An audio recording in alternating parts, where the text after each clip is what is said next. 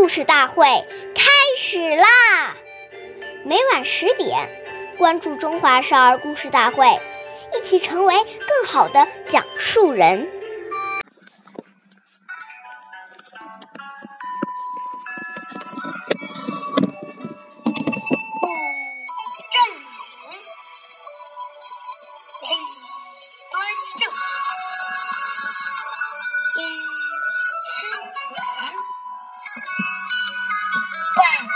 恭敬。岁月易流逝，故事永流传。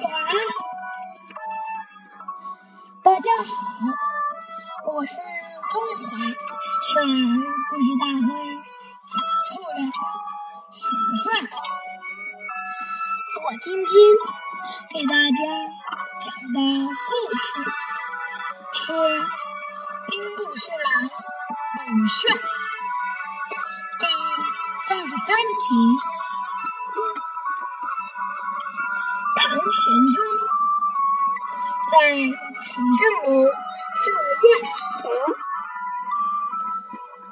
宴会结束后，兵部侍郎鲁炫认为皇帝已经回宫，便平稳地骑马坐在楼下。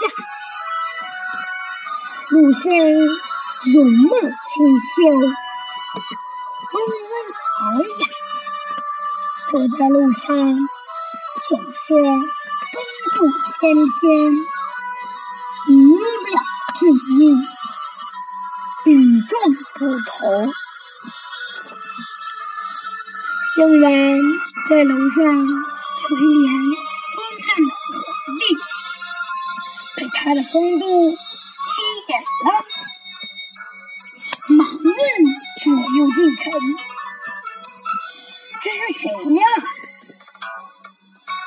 近臣便把鲁炫的姓名告诉了皇帝。皇帝连连称赞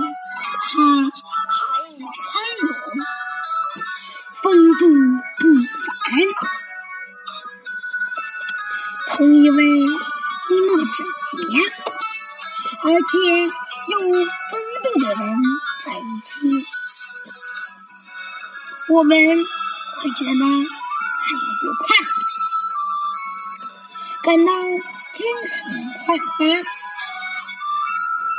相反，同一个人不讲卫生，又很有福气的人在一起，就会感到很难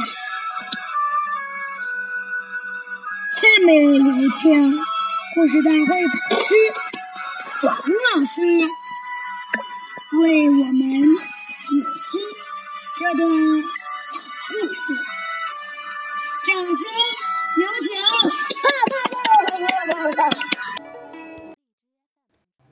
好，听众朋友，大家好，我是王老师。我们来解读一下这个故事。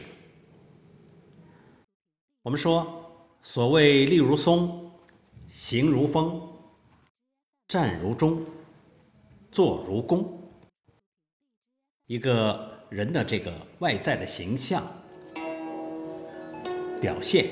是与他修养和素质的具体反应。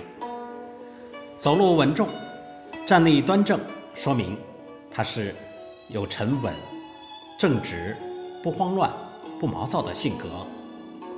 行礼时恭敬谦和，说明他从内心深处尊重对方，使受礼者感到被尊敬，产生好感，很容易形成融洽。